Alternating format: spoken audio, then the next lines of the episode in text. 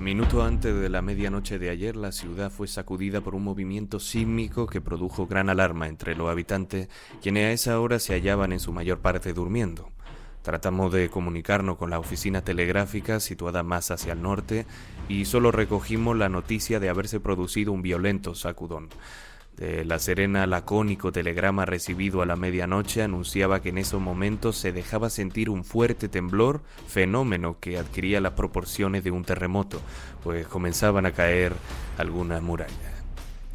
El Mercurio informaba de lo ocurrido. El día después de aquella fecha de 1922 ya se narraron magnitudes de destrucción nunca vistas. En la localidad de Copiapó el colapso se propagó en menos de un minuto. El hospital, el juzgado, la cárcel, todo quedó destruido. El terremoto desenterró los restos de cadáveres sepultos. Caminar era pisar escombros, no había suelo vacío. El río Los Choros en aquellos tiempos era un torrente considerable.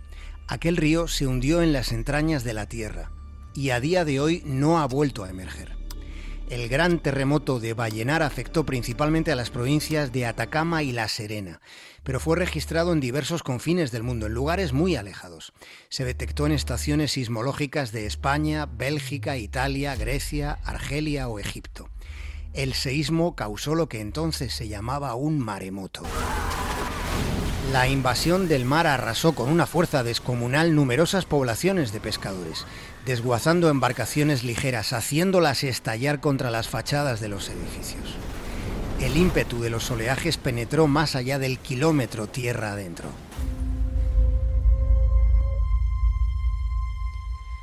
Quedó una desolación silenciosa, brumosa por el polvo en suspensión que deja el paso de la destrucción.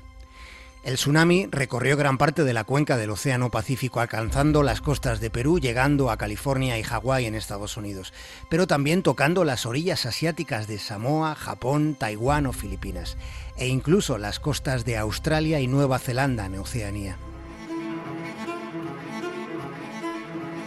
En un terremoto los edificios se desmoronan por un lado y por otro, mientras la gente huye sin rumbo ni sentido. Huye meramente por instinto, con el suelo temblando, con la tierra abriendo abismos por todas partes. Los que corren de repente ven sangre en sus brazos sin la conciencia por el pánico de haber sentido ningún dolor. La supervivencia es una cuestión azarosa.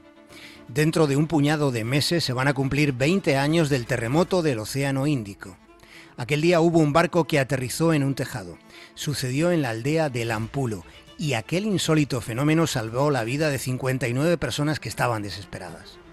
Estaban en la planta superior del edificio, con el agua hasta el cuello, con sus frentes tocando el techo.